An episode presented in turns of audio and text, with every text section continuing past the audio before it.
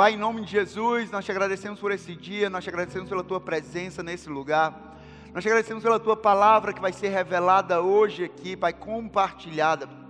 Pai, eu oro, Pai, para que essa palavra, Pai, ela possa penetrar em cada mente, em cada coração hoje aqui, Pai. Da primeira fileira à última fileira, Pai, que cada pessoa aqui nesse auditório, Pai, que a tua palavra seja lançada, Pai, como em um solo fértil, Pai, como uma semente lançada em um solo fértil. Que essa palavra ela possa crescer, ela possa florescer, ela possa frutificar para a tua glória. Deus, eu oro por isso. Deus, eu oro por, ao final desse culto, Pai, pessoas transformadas, pessoas libertas, pessoas curadas, pessoas salvas, encorajadas e empoderadas pelo poder da tua palavra. Espírito Santo de Deus, tu és bem-vindo nesse lugar. Fica à vontade, faz o teu querer, faz a tua vontade. Essa é a nossa oração, em nome de Jesus. Quem crê diz: Amém, amém, amém. Abra a tua Bíblia aí, em Lucas 1, versículo 30 ao versículo 33. Eu vou ler com você. Se você não tiver Bíblia, você pode acompanhar no nosso telão. Lucas 1, versículo 30 ao versículo 33 diz assim: mas o anjo lhe disse: Não tenha medo, Maria, você foi agraciada por Deus. Você ficará grávida e dará à luz um filho, e lhe porá o nome de Jesus. Ele será grande e será chamado Filho do Altíssimo. O Senhor Deus lhe dará o trono de seu pai Davi, e ele reinará para sempre sobre o povo de Jacó. Seu reino jamais terá ele reinará para sempre e o seu reino jamais terá fim. É chegado o tempo do Natal, é chegado o Natal, e um momento oportuno para a gente falar sobre o verdadeiro sentido, o verdadeiro significado do Natal. E o verdadeiro significado não é comida, o verdadeiro significado não é presente, o verdadeiro significado não são aquelas festas, Papai Noel, não é isso. O verdadeiro significado do Natal é Jesus Cristo. A razão do Natal é Jesus Cristo, é o nascimento do nosso Senhor e Salvador Jesus Cristo. Por isso, nesse ano, o tema do nosso Natal é o Rei Eterno. O Rei Eterno. E hoje nós estamos iniciando essa série falando sobre o Rei Eterno, onde nós vamos falar nesse domingo, no próximo domingo e terminaremos no dia 19 nos nossos cultos especiais de Natal. Mas é interessante, a série é, o tema é o Rei Eterno. E rei existem vários, sim ou não? Mas eterno só existe um. Rei existem vários, nós vemos aí reis passaram, reis chegaram. Nós vamos em alguns países, ainda tem monarquia, ainda tem o seu rei mas rei eterno só existe um. Mas a questão é por que eterno? Por que eterno? Eterno porque Jesus é eterno, porque ele não nasceu em uma manjedoura, ele já existia. Ah, Rafael, como assim? Isso aqui não é o que eu aprendi. Eu aprendi a minha vida toda que Jesus ele nasceu numa manjedoura. Então, como é que você está dizendo isso? Que Jesus ele não nasceu numa manjedoura, ele já existia? É exatamente isso porque Jesus, ele apareceu na história dos homens em uma manjedoura. Mas a sua existência e reinado precedem tudo isso. Jesus ele já existia muito antes da manjedoura. Jesus apareceu aos homens na manjedoura, mas Jesus ele já existia desde muito antes daquela manjedoura. Nós vimos que, na verdade, desde a criação, Gênesis 1, 26 fala que ali, quando, Jesus, quando Deus estava criando, Deus disse: haja luz, haja terra, os animais, Deus foi criando, foi criando, mas quando foi na hora de criar o ser humano, Deus disse: façamos o homem a nossa imagem e semelhança.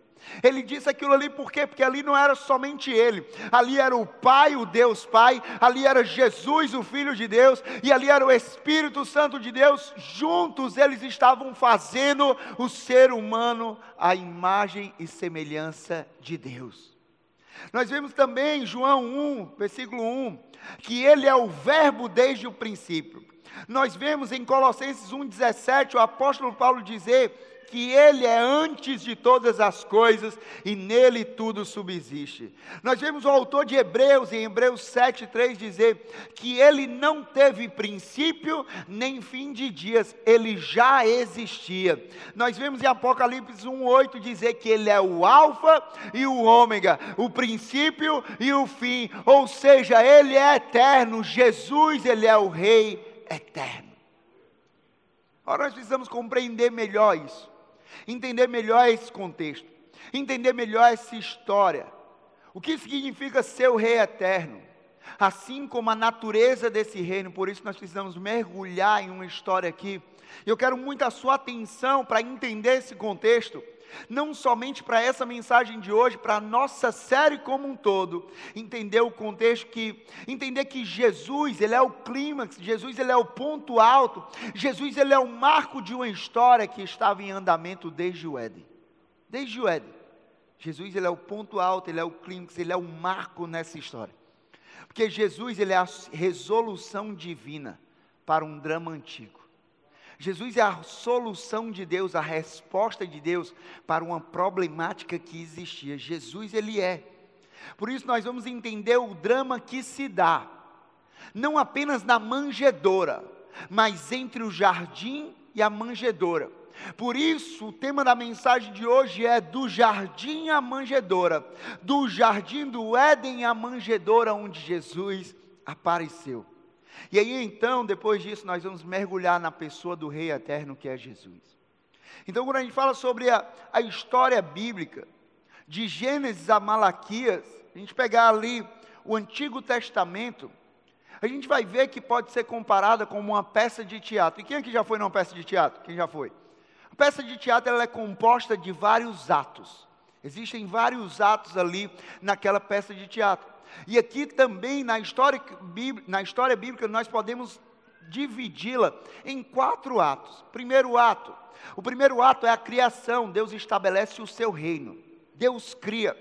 O segundo ato é a queda. O homem se rebela contra Deus, se rebela contra o reinado de Deus.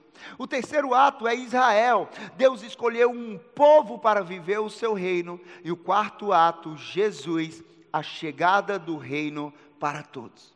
Mas a gente precisa entender melhor, aprofundar um pouco mais cada ato desse, para a gente entender o contexto. Você está comigo, sim ou não? Então, no princípio, Deus criou todas as coisas, sim ou não?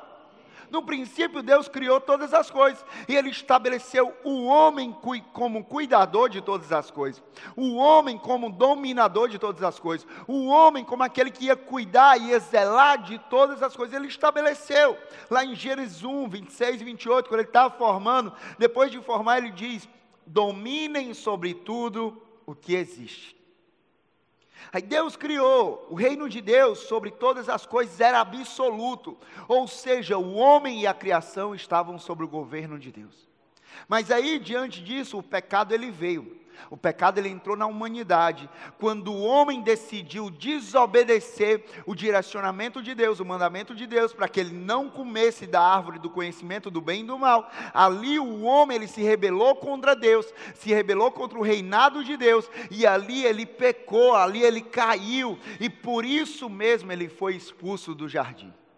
A expulsão do jardim simboliza esse rompimento do homem com o reino de Deus. E a gente vê lá em Romanos 5, quando diz que por causa do pecado de um, nós fomos afastados de Deus, por causa da desobediência de um, nós fomos separados de Deus. Mas aí veio a solução, a resolução de Deus, Jesus Cristo, e por causa da obediência e sacrifício de um, nós fomos reconciliados. Mas o ato continua fora do jardim. Fora do jardim, um homem começou a construir cidades, começou a construir sociedades, civilizações, mas construindo em total desacordo, desarmonia com o padrão de Deus, com o propósito do reino de Deus. A gente vê criações, a gente vê construções como a da Torre de Babel, onde eles começaram a construir uma torre, que o propósito da torre era chegar ao céu, mas não era um propósito qualquer, era para que eles tomassem o domínio de Deus, é para que eles tomassem o lugar de Deus, eles queriam ser Deus, e aí eles estavam construindo uma torre até o céu. A gente vê também que diante disso, diante de, de todo esse planejamento, de toda essa construção, de toda essa, essa jornada do ser humano, Deus então, diante de tudo isso, Ele decide dar passos em direção a essa criação rebelde. A criação era rebelde, mas Deus dá passo em direção à criação Deus dá prazo em direção à criação para quê? Articulando um plano, mas não era qualquer plano, era um plano de redenção. Plano de redenção esse que não incluía só aquele povo, mas plano de redenção esse que inclui a mim e a você. Deus ele caminhou em direção a uma geração rebelde, a um povo rebelde, a pessoas rebeldes, e ele articulou um plano de redenção. A palavra redimir significa resgatar, recuperar trazer de volta a um status original. É isso que Deus quer fazer na minha vida e na tua vida. O plano de redenção é para mim e para você, porque no plano de redenção Deus quer recuperar a minha vida e a tua vida, quer resgatar a minha vida e a tua vida, quer nos trazer de volta ao nosso status original. Mas o nosso status original não é o status original do mundo, mas o nosso status original é o status daquele que nos criou, o nosso Criador, o nosso Deus. Só Ele sabe o nosso status original. Foi aí que Deus escolheu um homem chamado Abraão, para que da sua descendência ele fizesse nascer um povo que viria a ser Israel, povo de Deus, que viveria sobre o governo de Deus e traria todas as nações de volta para esse reino de Deus. Foi aí que Deus deu uma promessa a Abraão, está lá em Gênesis 12, versículo 3, a promessa de Deus a Abraão, que diz assim: Abençoarei os que o abençoarem e amaldiçoarei os que o amaldiçoarem. Por meio de todo, por meio de vocês, todos os povos da terra serão abençoados. Por meio de vocês, todos os povos da terra serão abençoados. Israel foi a nação escolhida. Israel foi o povo eleito para demonstrar às demais nações, aos demais reinados, o que era viver sobre o domínio de Deus, o que era viver debaixo do governo de Deus, o que era viver o reinado de Deus. Israel foi o povo escolhido para isso. Mas a questão é que Israel fracassou, diga comigo, fracassou. Israel fracassou nessa missão. E em vez de se tornar um modelo para as outras nações, Israel se tornou um subproduto das outras nações. Ele se tornou um resultado das outras nações e passou, no lugar de ser modelo, passou a adorar outros deuses, passou a abandonar os princípios e valores da palavra, passou a murmurar contra Deus, passou a não viver os planos e propósitos de Deus. Israel fez isso. Começou a repetir o caminho rebelde do primeiro Adão. E por isso Deus disciplinou Israel, permitindo o exílio babilônico. E no exílio babilônico, no meio daquele problema, daquela escravidão, Deus prometeu, diga comigo, prometeu.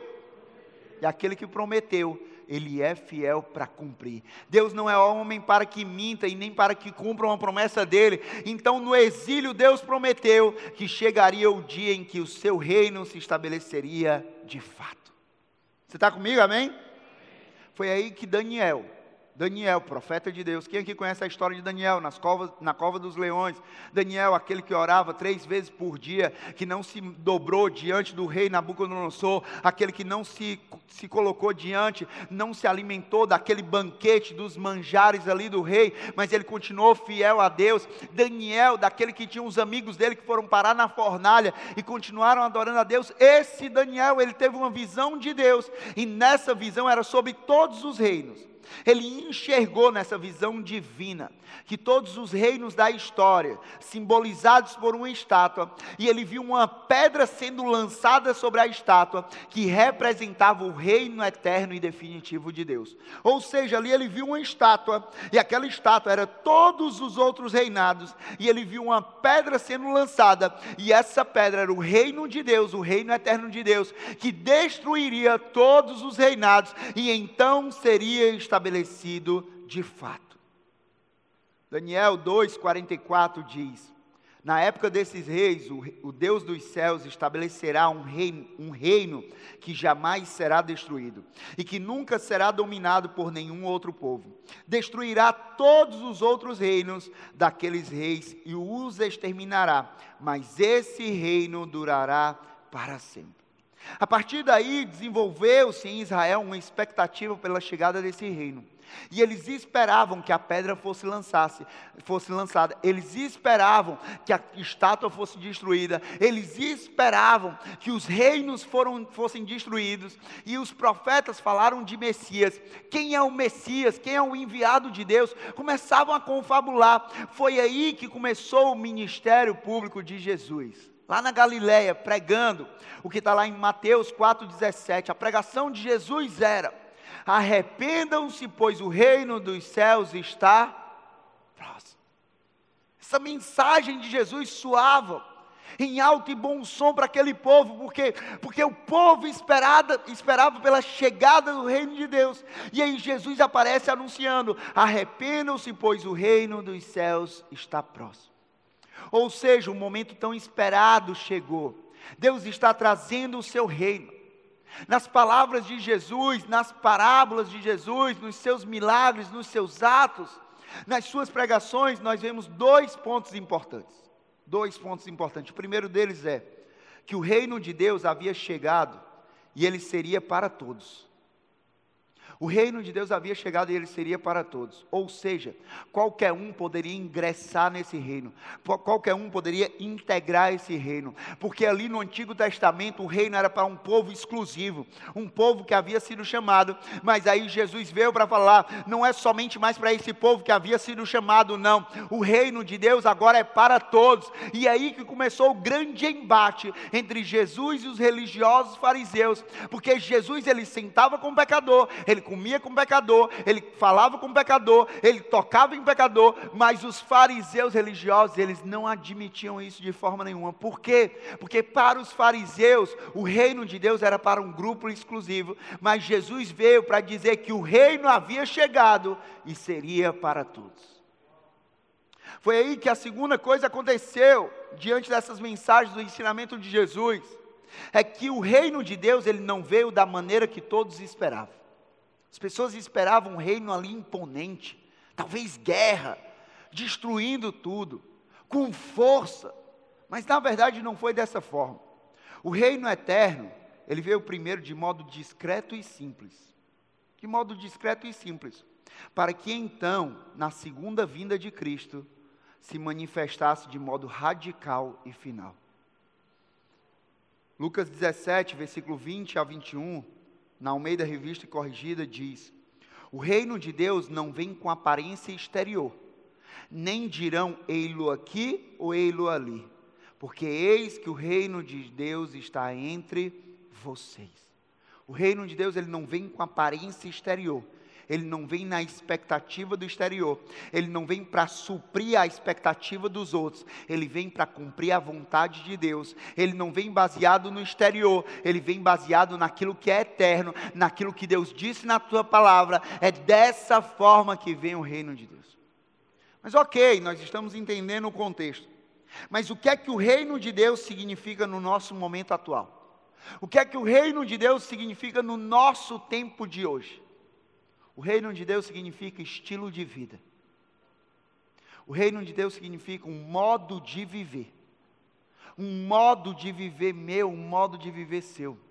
O reino de Deus significa, se resume a uma pessoa, e essa pessoa se chama Jesus Cristo.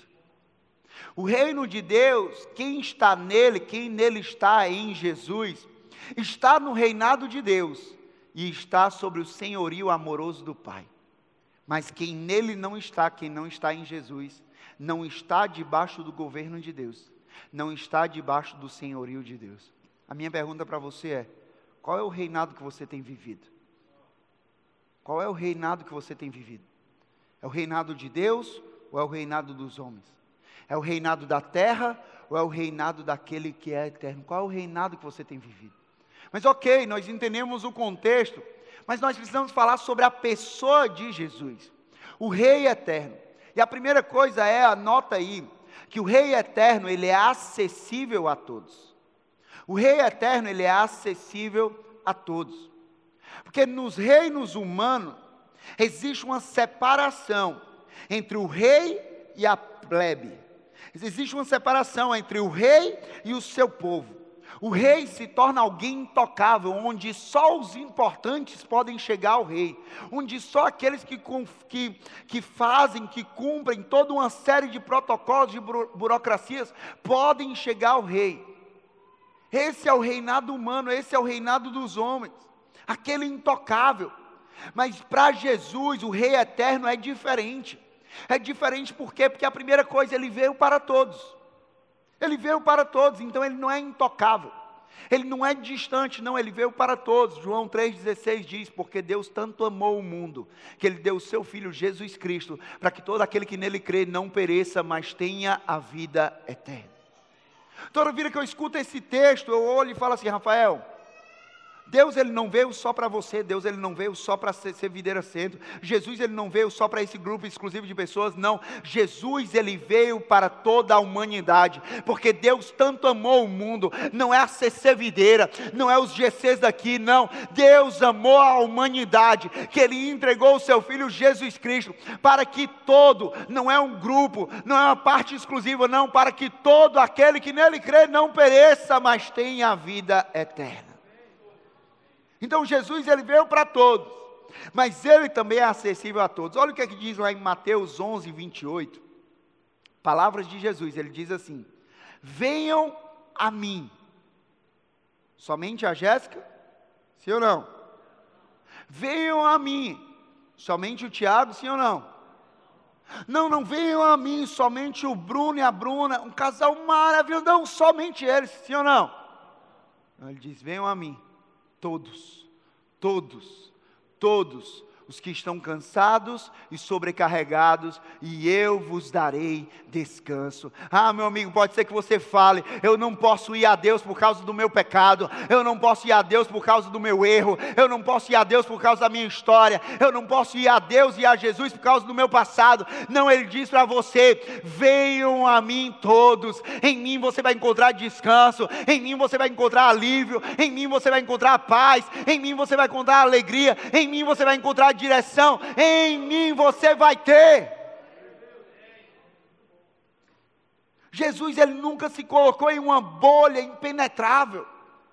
Pelo contrário, ele repreendeu os discípulos. Quando os discípulos não queriam deixar que as pessoas se aproximassem, ele repreendeu e disse: Deixem vir a mim as criancinhas, porque delas é o reino de Deus. Mas Jesus ele não, ele não falou isso só para as crianças. Não era exclusivo para as crianças, não, porque a jornada de Jesus aqui na terra mostra isso. Ele tocou um leproso. Ele tocou um leproso que clamou por sua ajuda. Quando ele tocou aquele leproso, ele demonstrou que ele estava disposto a tocar os intocáveis a tocar os rejeitados, a tocar os marginalizados, aqueles que ninguém queria tocar. Jesus disse: Eu quero tocar nele, eu vou tocar nele, eu estou aqui para tocar nele, eu estou acessível para tocar nele. E ele falou isso. Mas é interessante que Jesus ele não apenas disse que tocaria, mas ele se permitiu ser tocado. Aí já é outra coisa, tocar no rei. Você ser tocado pelo rei é uma coisa, agora você tocar no rei é outra coisa. Mas foi isso que Jesus se permitiu com a mulher do fluxo de sangue, que também era considerada impura naquele tempo. Aquela mulher ela tocou na orla do manto de Jesus e ela foi curada daquela enfermidade. Jesus se permitiu ser tocado por aquela mulher. E ele percebeu e valorizou que foi tocado por aquela mulher. Também teve um cego, Jesus, ele atendeu o clamor de um cego que clamava: Filho de Davi, tem misericórdia de mim. E ele atendeu o clamor daquele cego. Jesus ele se compadeceu de uma mãe que estava prestes a enterrar o seu filho. Ou seja, isso nos mostra que para obter a atenção de Jesus não era necessário ser alguém importante. Era necessário clamar a Jesus. Quando para obter a atenção de Jesus. Ah, nós queremos a atenção de Jesus. Não era necessário ser alguém importante, ter títulos, ter cargos, não. Era necessário um clamor, mas não um clamor com palavras bonitas, não um clamor com palavras repetidas, não. Um clamor com um coração sincero, um clamor com um coração quebrantado, um clamor com um coração contrito, que Deus não desprezará. Se o Rei é eterno, ele é acessível a todos. Então é um sinal de que você está tão próximo dele quanto você deseja. O Rei é eterno, ele é acessível a todos. Então você está próximo dele o tanto que você deseja. O convite dele para mim, para você hoje é o que está lá em Hebreus 4,16. Aproximemo-nos do trono da graça. Quando nós nos aproximamos do trono da graça, o trono é o lugar de um rei.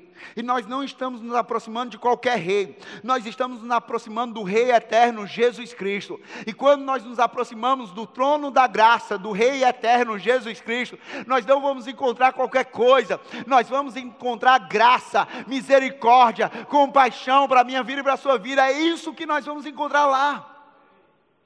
Eu acho interessante que Tiago 4,8 diz: Achegai-vos a Deus e ele se achegará a vocês.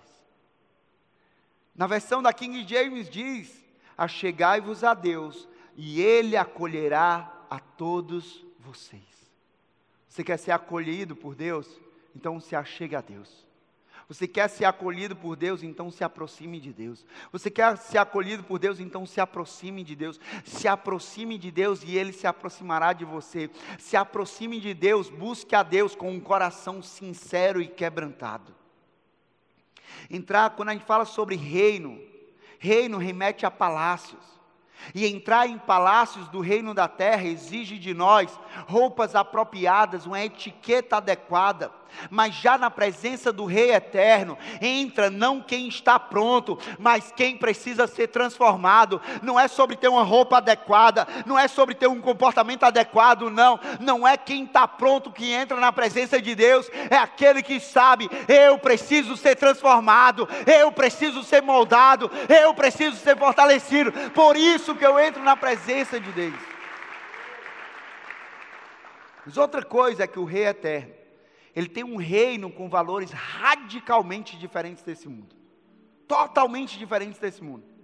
Porque quando os valores desse mundo é sobre bens materiais, sobre dinheiro, os valores dos reinos desse mundo é sobre poder, é sobre os poderosos, sobre os grandes.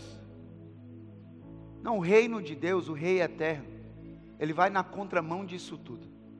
É por isso que muitas vezes alguns teólogos chamam o reino de Deus pregado por Jesus de um reino de ponta cabeça. Que é um reino completamente invertido do padrão desse mundo. Você quer ver isso no reino eterno? Maiores são os que servem e não os que são servidos. Marcos 10, 43 e 44 diz: Não será assim entre vocês. Ao contrário, quem quiser tornar-se importante entre vocês, deverá ser servo, e quem quiser ser o primeiro deverá ser escravo de todos. Mateus 5,3 fala sobre as bem-aventuranças, que no reino eterno, felizes são os pobres de espírito, felizes são os que choram, felizes são os mansos, felizes são os perseguidos, felizes são esses. Como assim, Rafael? O reino de Deus é assim. No reino eterno, aquele que perder a sua vida, esse a encontrará Mateus 16, 25 diz: Pois quem quiser salvar a sua vida, a perderá, mas quem perder a sua vida por minha causa, a encontrará. Para viver sobre o domínio do Rei eterno, vivendo o reino eterno, você precisa andar na contramão desse mundo. Você precisa andar na contramão desse mundo. Ah, não, mas todo mundo está indo por aqui. Você não é todo mundo. Você não vive por qualquer reino, você vive pelo reino de Deus, pelo reino que é eterno. Então você não anda baseado na opinião ou no que qualquer um faz, você anda baseado no que Deus fez na Sua palavra, no que Deus disse na Sua palavra. Então começa a andar como um cidadão desse reino, como parte desse reino, do reino eterno de Deus. Já parou para pensar? Quantas vezes nós estamos valorizando muito o que o nosso mundo preza? E nós estamos desprezando o que é valioso no reino de Deus? Parou para pensar nisso? Eu digo a você, diga-me diga quais são os valores que você carrega. Eu vou dizer de qual reino você pertence. Diga-me quais são os valores que você carrega. Eu vou te dizer de qual reino você pertence. Se é do reino dos homens ou se é do reino de Deus. Se é do reino passageiro ou se é do reino que é eterno. Mas por último, o rei é eterno. Ele estabelece o seu reino de dentro para fora e não de fora para dentro. Enquanto os reinos desse mundo se estabelecem com base na força, na coação, na violência, na imposição, o reino de Jesus se estabelece com base no amor. Com base no amor. 1 João 4,9 diz: Foi assim que Deus manifestou o seu amor entre nós. Enviou o seu Filho unigênito ao mundo para que pudéssemos viver por meio dele. Deus ele manifestou o amor e não regras. Deus ele manifestou o amor e não religião. Deus ele manifestou o amor e não tradição. Deus ele manifestou o amor e não imposição ou coação. Deus manifestou o amor e não violência. O reino de Deus, o reino eterno, não é um reino que é de fora para dentro, mas é um reino que é de dentro para fora. Porque o evangelho de Jesus, o evangelho desse reino, não é sobre mudança de comportamento. Ah, vamos mudar o comportamento, vamos mudar o comportamento das pessoas. O Evangelho de Jesus, o Evangelho do Reino de Deus, não é sobre mudança de comportamento, e sim sobre transformação de coração, que resultará na mudança de comportamento. Um coração transformado nos leva a uma mudança de comportamento. Você começa a falar diferente, você começa a pensar diferente, você começa a andar diferente, você começa a agir diferente. Mas por quê? Porque disseram que tem que fazer, e isso é insustentável. Com o tempo você para, mas quando é um coração transformado por Deus, quando é um coração transformado por Deus, tomado por Deus, a nossa atitude vai ser diferente, o nosso caráter vai ser diferente, a nossa vida vai ser ser diferente, por quê? Porque o nosso coração não está nas mãos de qualquer um. O nosso coração está nas mãos do Rei eterno. Efésios 4, 22 e 24 diz: Quanto à antiga maneira de viver, vocês foram ensinados a despir-se do velho homem, que se corrompe por desejos enganosos, a serem renovados no modo de pensar e a revestir-se do novo homem criado para ser semelhante a Deus em justiça e em santidade provenientes da verdade. A Bíblia diz, a palavra diz, nós acabamos de ler, que nós fomos ensinados por meio dessa palavra. Nós somos ensinados e nós continuaremos sendo ensinados por meio dessa palavra a nos despir, a tirar as vestes do velho homem, da velha natureza dos velhos hábitos, do velho estilo de vida. E nós fomos chamados por Deus a nos revestir, a nos vestir novamente, mas agora não mais com aquelas velhas vestes, mas agora com a nova veste de um novo homem, homem esse que não é semelhante a qualquer um, homem esse que não tem um padrão de qualquer um, não, homem esse que é semelhante a Deus, porque você não foi criado para ser semelhante a qualquer um, você foi criado à imagem e semelhança de Deus. Olha, é interessante que nós fomos ensinados, sim ou não? Mas só ser ensinado não muda a nossa vida. É necessário uma decisão. É necessário uma decisão. Eu não posso decidir por você, você precisa decidir por você. Você não pode decidir por mim, eu preciso decidir por mim. Eu amo que está lá em Tiago 1,22, eu termino com isso. Diz assim: Sejamos praticantes da palavra e não apenas ouvintes, enganando a nós mesmos.